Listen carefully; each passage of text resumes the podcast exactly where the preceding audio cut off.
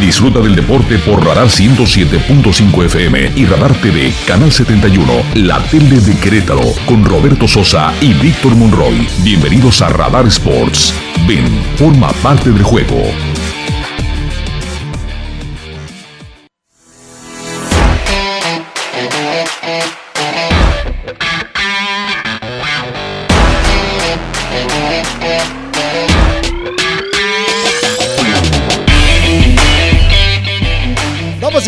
Señores, señores, qué gusto y muy buenas tardes, qué placer saludarles. Estamos saludándoles a través del 107.5 de frecuencia modulada, la tele, mejor dicho, la estación verde, y también en el canal 71 de la tele de Querétaro. Desde estas ventanas importantísimas, pues les saludamos para empezar Radar Sports, nuestro programa vespertino acostumbrado, hoy martes 30 de agosto del 2022 cuando faltan 82 días para Qatar. Gracias Andrés Esteves por su información en Radar News en su segunda emisión. Y nosotros, pues con todo el equipo de trabajo, comenzamos. La multicampeona, multicampeona de racquetball Paola Longoria ha iniciado un proceso legal en contra de la Comisión Nacional de Cultura Física y Deporte, la CONADE, para defenderse de las acusaciones de no comprobar gastos en el periodo 2015-2018. Entre estas acusaciones se dice que se debe un total aproximado a 1.600.000 pesos. La afición del Napoli de Italia se manifestó en contra del jugador mexicano Irving Lozano por su pobre actuación en el partido contra la Fiorentina, con mensajes como Lozano regresa a México, Lozano despierta, saquen a Lozano. Los tifosi hicieron notar su molestia por la aparente muy baja de juego y condición del futbolista mexicano. La selección mexicana de básquetbol que dirige Omar Quintero derrotó a domicilio a una de las escuadras de mayor jerarquía en el básquetbol del continente, Brasil. La pizarra fue de 82 puntos a 72 y no se contó además en ese juego con Juan Toscano, jugador de la NBA. México de esta manera se coloca con números de un ganado, un perdido en el grupo F de la FIFA rumbo al Mundial de la Especialidad en 2023.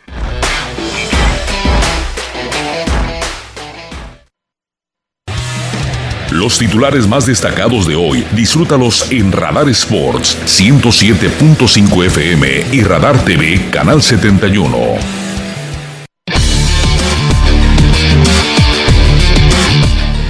Saludos cordiales, mira, te saludo con mucho afecto, como siempre, mi querido Víctor. También le damos la, cordial bienvenida a Emanuel. Nos había abandonado, gacho, gacho, se fue este. Sí, Según me dijeron, andaba por, por este, las playas de Grecia. Nos costó trabajo juntar para la fianza, pero míralo, ya está aquí. Bueno, bienvenido, Emma. Hay dos versiones encontradas que acabamos de manifestar. Tú no, pusiste ahí.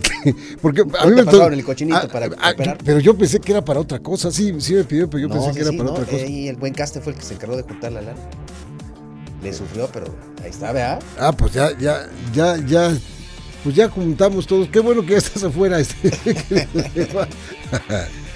¿Cómo estás, Vivik? Bien, bien, bien, contento este, de estar aquí una vez más con toda la gente que nos escucha y que nos ve a través también de la, tele. Oye, qué contento porque me enteré de la victoria contra Brasil en el básquetbol. Y, la verdad, y la verdad es que es algo que hay que subrayar porque no todos los días se le puede ganar a Brasil. En Brasil. En Brasil, Jugando básquetbol como también en el fútbol. Pero acá particularmente jugando al básquetbol una selección mexicana que busca calificar para el Mundial de 2023, Y que además es dirigida por alguien conocido por la afición mexicana, por la afición queretana sobre todo. Sí. Omar Quintero. El coach Omar Quintero pues, está haciendo una buena labor. Fueron allá a Brasil, le ganaron 82-72 en un duelo donde además se esperaba la participación de Juan Toscano Anderson, quien de último minuto tuvo que abandonar la concentración para regresar con los Lakers, para reportar con ellos y bueno, pues con todo y sin la figura del campeón NBA en sus filas, pues México hizo una buena actuación. Le quedan todavía, si no me equivoco, un par de partidos este, para completar la hazaña y poder conseguir ese lugar para la Copa del Mundo del 2023. Bien por eh, la selección mexicana, Paul Stoll se convirtió en el MVP del partido, eh, un hombre que aportó muchísimo para la, selección y bien también por el coach Omar Quintero. ¿eh? Por supuesto que sí, debe de estar pues eh, muy contenta la visión al básquetbol en México por esta victoria que debemos de subrayarla porque es importante, es muy muy importante ganarle a Brasil en básquetbol. y, equipos eh, sudamericanos, como es el caso de Argentina también, que son, son buenas escuelas de básquetbol en nuestro continente. Bueno, pues enhorabuena para el básquetbol mexicano.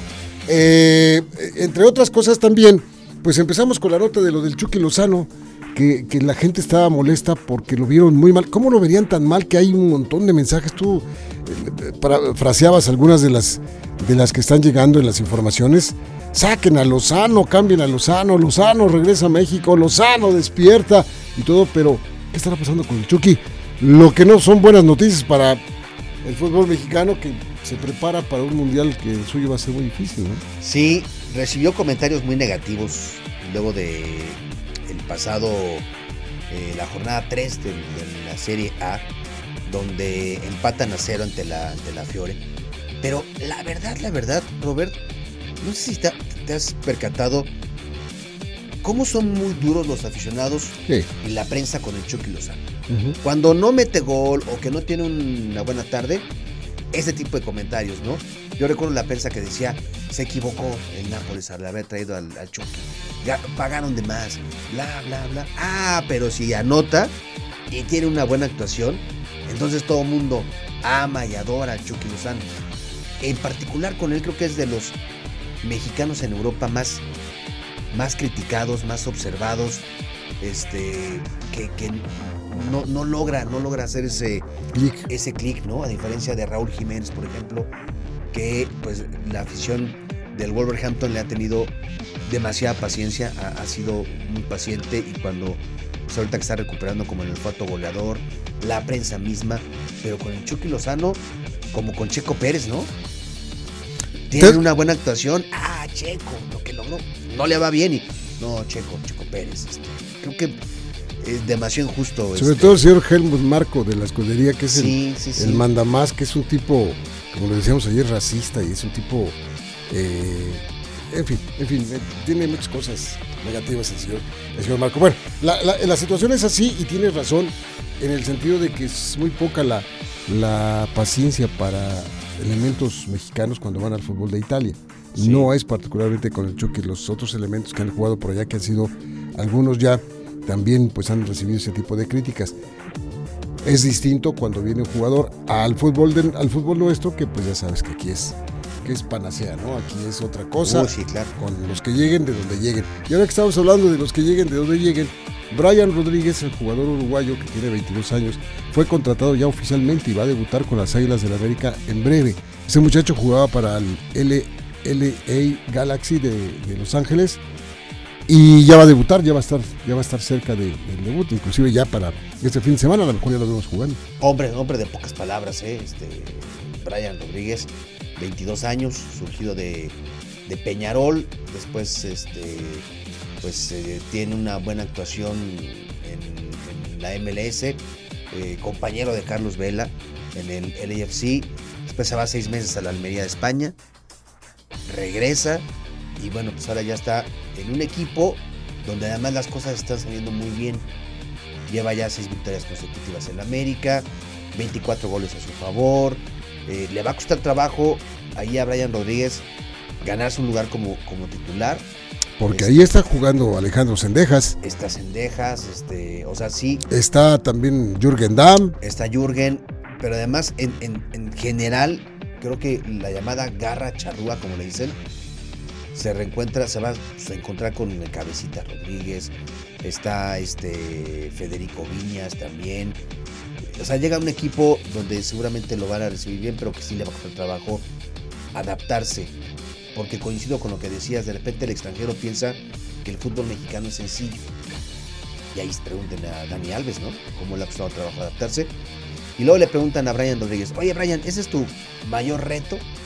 en América y dice, pues que no, que sí entiende el peso que tiene el equipo americanista, pero pues que es el mayor, el mayor reto. ¿Quieres que lo escuchemos? Pues vamos a escucharlo, por supuesto. Es el nuevo elemento, pues, de las Águilas del América.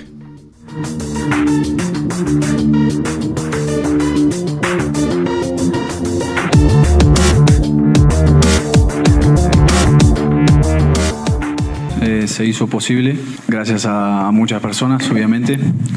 La confianza de, de la América fundamental Y, bueno, claro, muy, muy contento de, haber llegado a un equipo tan grande. Y bueno, mis expectativas son, son muy grandes eh, de lograr muchos objetivos que, que, el club tiene y aportar mi granito de arena en lo, en lo que pueda. No sé si sé el mayor, pero, pero sí sé dónde, dónde estoy. Es un, es un gran equipo. Y, bueno, daré todo, todo de mí cuando, cuando me toque, las oportunidades que tenga. Así que nada, pero, pero sí lo veo como un gran objetivo. No lo veo como el reto más grande de mi vida, sino que también tengo, tengo 22 años, vengo a crecer, a crecer acá, a aprender muchísimo con todos mis compañeros. Así que, que nada, dar de lo mejor de mí. Pues ahí está la voz de Brian Rodríguez, jugador del América, ya. Es eh, parte de, de, un proceso que va a empezar a vivir este joven jugador uruguayo.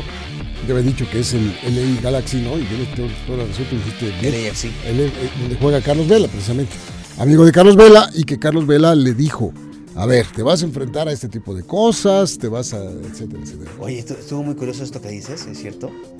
Este, porque le dicen, oye, ¿qué te dice Carlos Vela del América? Considerando pues, que él tiene un pasado sí, sí, sí, eh, rojiblanco. Y dice, no, la verdad prefiero omitir lo que me dijo Carlos Vela sobre el América. Sí, sí, sí, sí. ¿Quién le habrá dicho? No, bueno, conociendo. Eh, ahí ponemos, usted echa a volar la imaginación y ya podrá escuchar o pensar qué le dijo Carlos Vela a Brian Rodríguez respecto al clásico, ¿no? Al, América, América Guadalajara, toda vez que dice efectivamente Carlos viene con esa extracción tan importante. Y bueno, así, así quedan las cosas en ese, en ese sentido. Vamos a la pausa, a la pausa, ¿te parece?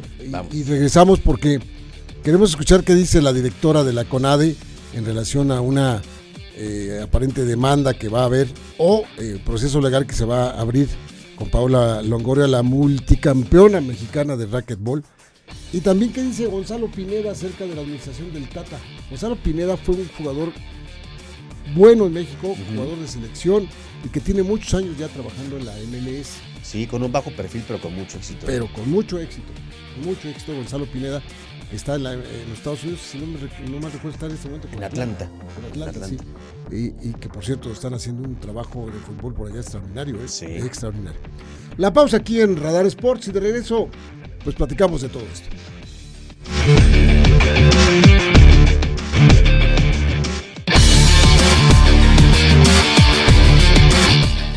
Bueno, este, decíamos acerca de Ana Gabriela, tú que eh, reímos que Paola Lengoria dice, no vamos a hablar en este momento, es ella y algunos raquetbolistas más. No vamos a hablar en este momento porque nos pidió el abogado que no hiciéramos el dime directo. Pero vamos a empezar ya un proceso legal para poner en su lugar a la Comisión Nacional, eh, la Comisión de Cultura Física y Deporte. Eso es lo que dice Paula Longoria. Sí, señor. Es que dice Paula Longoria que, eh, que ella ya realizó su comprobación de los gastos.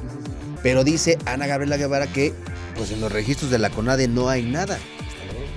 Entonces, pues yo quiero pensar que con solamente con que exhiba un acuse de recibo, Paola Longoria diga, a ver, pues aquí yo tengo el sello de la CONADE y tengo la, pues ya, si no lo encuentran ustedes es su, su bronca, ¿no? Sí, este, pero tú crees que nada más con eso se Ah, sí, déjame, no, y ahí es cuando te empiezan. A ver, este, deme su acta de nacimiento. Deme su acta de bautizo. Con 43 copias. Deme su acta de bautizo. Deme su acta de confirmación. Sí. Deme su acta de que salió usted bien de primaria. Deme, que, los padrinos hicieron su servicio militar. a ver, deme por favor la confirmación de que su tío, el que usted dice que usted también es parte de la familia y que no. Y luego al final te van a decir, bueno, también deme su acta de, matrimonio. Oiga, pues yo soy casado, pero todos yo, yo, la necesito. Uy, no, pues así no No, así no, así no se puede. O tráigamela con 73 copias. Sí, no, sí, qué rollo, ¿eh? Es mucha lana la que está ahí de por medio. Aparentemente es un millón seiscientos mil baros. Ajá, lo de Paola Longoria. La federación creo que debe como medio millón. Bueno, no es que lo deban, son recursos que recibieron y que tienen la obligación de comprobarlos. Así como pues cuando le dan los viáticos a uno para ir a algún lado, o sea, sí, está bien, ahí está la lana, pero pues comprueban que los gastaste, ¿no? Porque al final pues es un recurso no de la CONADE. No, es un recurso federal, pues. Es un recurso federal, es un recurso público. Entonces dice Ana Guevara que pues ella todavía está instando a, los involucrados a que comprueben y que si no, bueno, pues entonces sí tendrán que pasar ya un tema eh, de, a manos de la justicia. Esto fue lo que dijo Ana Gabriela Guevara sobre este asunto que, créame, lo va a seguir dando todavía mucho de qué hablar.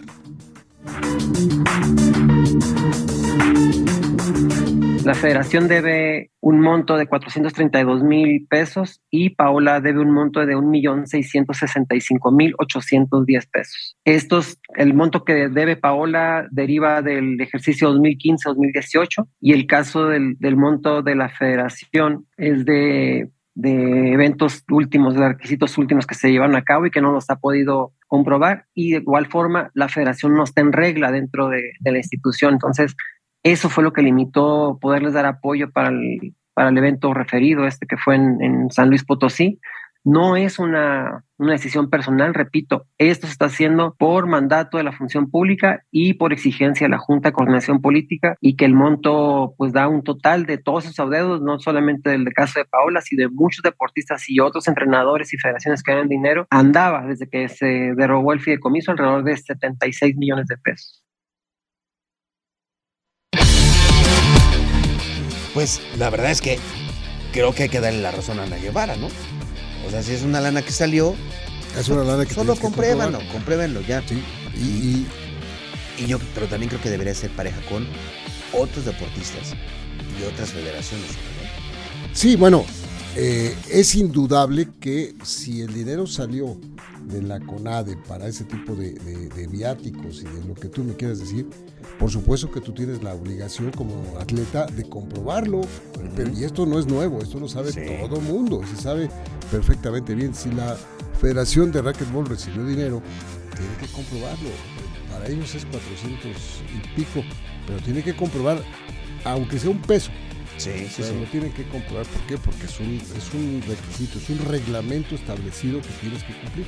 Sí, y es lana del pueblo, finalmente. Sí, sí, sí, es, lana que, que, pues sí se te da, gástatelo y todo, pero compruébalo porque tienen que cuadrar los números, ¿no? Para, para que, de donde salió el, el dinero. Vamos a ver si, como dice Paula Longoria, que ella ya cubrió esos monumentos, este, pues, que tenga la manera de comprobarlos. De comprobarlos. Y, y si alguien se equivocó, que existe la posibilidad de que alguien se haya equivocado, pues que corrijan ese error, ¿no? Es que está, está cañón porque, pues imagínate cómo, cómo, o sea, digo, en teoría tendría que tener ella un registro muy claro. Claro. ¿No? Un archivo de. Una contadora, pues un contador que le ayude. Aquí está tu comprobación de gastos. Ajá, pero este. Ya son siete años. Sí, porque es un periodo de 2015 a 2018 ya es un buen tiempo. Pues ojalá que se pueda resolver para bien este de ambas partes. Oye, ¿qué dijo Gonzalo Pineda del, Tata? Pues fíjate que le preguntan a Gonzalo Pineda, el técnico del, Atlanta United, este, sobre el, sobre el paso de, Tata Martino, dice que para él se le hace que ha hecho una buena labor. Eh, y dice, bueno, desafortunadamente aquí en Estados Unidos se valoran los procesos a largo plazo y en México no es así. Con una rachita de unos meses donde no te va bien, pues ya queremos que se, que se vaya al Tata, pero no hay que olvidar la experiencia que tiene, este, que no es la primera a nivel de selecciones y pues esto fue lo que dijo Gonzalo Pineda, ex jugador por cierto de Gallos aquí se retira con el conjunto Querétaro. Escuchemos. A rendimiento, el proceso de Tata Martino ha sido muy bueno, en lo general, con cierta baja, tendencia a la baja en, los últimos meses, ¿no? Pero la gente habla mucho de las finales que se pierden con Estados Unidos. Yo vi muy superior a México en las dos, a pesar de que se pierde. es verdad que el último partido en Cincinnati, la selección de Estados Unidos mostró una intensidad diferente, que creo que no nos había mostrado y que nos puso en muchos problemas, pero fue un partido. Después, México termina mejor que Estados Unidos en la calificación. Entonces, se magnifican muchas cosas, quizás por ser México y, lo que entiendo del contexto mediático que tiene la selección mexicana. Acá como que se, se, se, se analiza más en, el largo plazo. ¿no? En México creo que en ese sentido somos un poco más cortoplacistas. Nos acordamos solo de lo más reciente, los últimos seis meses del Tata es malísimo, vamos a echarlo. Y como que no, hay que ver todo el proceso y toda la trayectoria del Tata Martino. No es su primera experiencia con selecciones, no es la primera vez que un equipo le baja de rendimiento en algún momento, tanto en clubes como selecciones. Es un tipo muy experimentado y, yo por eso tengo confianza en el Tata. las palabras de Gonzalo Pineda, trabaja para el fútbol estadounidense. Yo en realidad no estoy totalmente de acuerdo con él porque son eh, situaciones totalmente distintas. En Estados Unidos se pueden dar el lujo de ver un largo plazo por mucho, pero por mucho, y, hacer las cosas de otra manera. Y, la atención para sus eh, bosquejos deportivos, para sus proyectos deportivos, es totalmente distinta a la que se le da acá.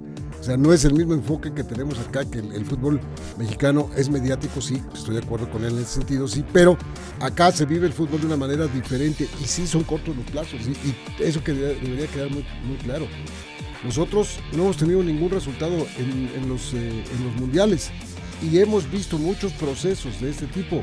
Y cuando la selección está hecha a base de este tipo como de caprichos, porque ya tiene sus jugadores y todo, pues es muy distinto a lo que puede estar diciendo Gonzalo Pineda. Es decir, él tiene experiencia, vivió la selección mexicana de fútbol, pero ahora trabajan en un país distinto, con distintas economías, con distintos proyectos, con distintos plazos para que las cosas se vayan dando. Claro que ahí se pueden ver las cosas a un, a un largo plazo. Y pongo un ejemplo. Este muchacho Isaac Alarcón, el que juega con los Vaqueros de Dallas, lleva ya dos años con los equipos de los Vaqueros de Dallas. Y acabamos de escuchar al entrenador de los Vaqueros, Mike McCarthy, al coordinador ofensivo de los Vaqueros, Kellen Moore, decir que Javier, eh, Isaac Está- Alarcón Alarcón, está trabajando sí con los plazos que están establecidos y que está haciendo muy bien su trabajo y está llegando a un nivel en que ya va a poder ser tomado en cuenta, pero mientras no, eso no se puede hacer aquí en México. Que trabajes dos años con un cuate que lo vas a preparar para que lo hagas llegar acá. No, acá te tienes, tienes que dar resultados a la primera porque así están establecidas las reglas. El fútbol mexicano está establecido para que se juegue desde la primera fecha, obtenga los tres puntos, porque si no ya te metiste en la bronca. Pero también ya ahora ya se arreglaron las cosas para que los 12 de 18 califiquen y que es distinto. Es distinto, es distinto. Los Incluso, mecanismos son totalmente distintos. incluso fíjate, yo viendo aquí los, eh, los periodos de tiempo eh, de los mandatos, digamos, de, de- de los técnicos. Por ejemplo, mm, eh, Bora Milutinovic, que estuvo del 91 al 95, cuatro años. Luego Steve Sampson, del 95 al 98, tres años. Con los gringos, Ajá. con ellos. Bruce Arena del 98 al 2006, 8 años. Luego, de Bob Bradley del 2006 al 2011, 5 años. Klinsman del 2011 al 2016 también estuvo nada más 5 años. Bruce Arena estuvo eh, en una segunda etapa del 2016 al 2017. Luego hubo un interino y ahora está Greg Berhalter del 2018 a la fecha. O sea, tampoco han sido periodos que digas tú, ah, bueno, este, es un los técnicos de Estados Unidos duran 10, 12 años, este, es entendible, ¿no? Pero sí creo que debe de haber un proyecto que no se esté renovando cada 5 o 6 años. Sí coincido en eso. Pero yo creo que la valoración que también se le tiene que hacer al Tata es en términos de decisiones. Decisiones no solamente en las convocatorias, sino decisiones durante los partidos. ¿Cuántas veces no? Y mire que uno no es técnico, pero muchos hemos coincidido en, en el tema de los cambios, ¿no? México está contra las cuerdas y vemos al Tata sin una capacidad de reacción, que creo que pues eso es lo que se le ha venido criticando, se le ha venido cuestionando, ¿no? No tiene una capacidad de reacción, no llama a los jugadores que estén pasando por un buen momento, le guarda cierta categoría y cierto respeto solamente porque juegan en el continente europeo, cuando hay otros que pueden hacer un mejor papel. No está abierto a las posibilidades de incluir gente de último minuto que esté pasando por un buen momento. Creo que ese tipo de cosas sí es donde se, se le tiene que cuestionar a Gerardo Martino y que no ha permitido que esta nueva generación de futbolistas mexicanos explote y brille con la selección mexicana de fútbol. Y llegue a este mundial. Y llega en este, claro. Porque ahora se maneja esa frasecita extraordinariamente. Quizás sean observados en el siguiente proceso. No, O sea, amigo mío, cuando tuvo en las manos una de las mejores generaciones que pudo haber manejado un técnico con otra visión y no lo pudo hacer. O sea, esta, esta el Jimmy ya le había hecho la chamba. pues sí, ¿Estás de acuerdo? se Era cosa de moldear. Se los puso ahí. Ya. Se los puso ahí. Órale. Ahí están. Y no Sí. lo quiso. ¿Por qué? Porque el tipo cuando llegó llamó a 15, dijo, con esto me voy. Y ahí le voy agregando lo que vaya yo necesitando. Sí. Y ahí viene todo lo que acabas de mencionar. sí, Entonces, sí, la valoración de Gonzalo Pineda es muy interesante, pero no es tan válida respecto a dónde está trabajando y por qué lo está, lo está trabajando. En fin, ya veremos. Mañana juega la selección mexicana en contra de Paraguay, eh, en un proceso que está, desde nuestro punto de vista, está torcido, porque si llamas a 21 jugadores y los 21 probablemente solamente 3, 3 de ellos van a ir a, a- Qatar, pues no sé de qué estamos hablando. O sea, ¿para qué es el partido contra Paraguay? O sea, es para que veamos a los jugadores. Dice Miguel Herrera, los están toqueteando. ¿Sí? ¿Sí? ¿Para qué? O sea, ¿para qué van jugadores que no van a ser llamados y que nada más estás ahí eh, ilusionándolos con que se pongan a ver y que yo quiero? ¿Quién dijo eso? Eric Lira, ¿no?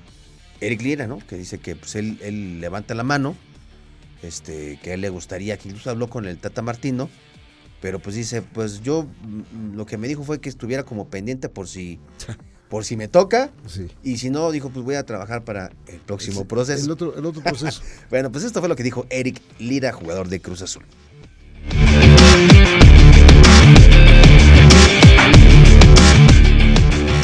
Repito, es fútbol. A veces toca este tipo de cosas. eh, lo importante es seguir trabajando para que llegue una recompensa. Y, y nada, nos dice que hay que seguir trabajando, que, que nuestra liga nos da la oportunidad de, de estar todavía para, para pasar a repechaje. Y pensando en repechaje es, es pensar en el campeonato. Eh, hablé con el cuerpo técnico. eh, obviamente te dicen que, que el fútbol es así, que a veces es de, esto es de baches y nada, lo importante es saber salir, saber sobreponerse para, para darle una alegría a todos. Donde nos va bien individualmente y nada, seguir trabajando y que la oportunidad llegará y hay que estar preparados para el momento que sea. Bueno, de esta manera estamos llegando ya a la parte final de, de Radar Sport. Muchísimas gracias. Le hemos ofrecido lo más puntual de la información deportiva hasta este momento. Eh, pues esperando que le vaya bien a la selección mexicana de fútbol mañana, que juega contra Paraguay. Ayer Atlanta, precisamente donde está Gonzalo Pineda, en un estadio precioso. Eh, tienen eh, nombre de marca de coche como el que tú traes. Es que es... ¿ah? Es el que tiene así como una especie, como, como es- como como una estrellita. estrellita. Como una estrellita. Oye, por cierto, dicen, y cada vez es más fuerte el rumor, de que sí va a ser el SoFi Stadium la, la sede de la, de la final de la Copa del Mundo. Pues está precioso. este Es el más caro, Más el más caro, nuevo, el más hermoso. Está, está precioso ese estadio. Y sí, tendría que ser. Entonces no va a ser en el Azteca. No, no va a ser. Sí. Pero la final, la, la inauguración, creo que es así. A lo mejor, a lo mejor. Y ya es que la, que la van a hacer simultánea. Sí, pero va a ser tres inauguraciones. Ah, pues, En fin. Bueno, hasta el día de mañana. Gracias. Entonces, David, gracias, Mauricio, gracias. Bienvenido, Manuel, de nueva cuenta. Bienvenido con nosotros. Vámonos, Vic. hasta mañana, gracias.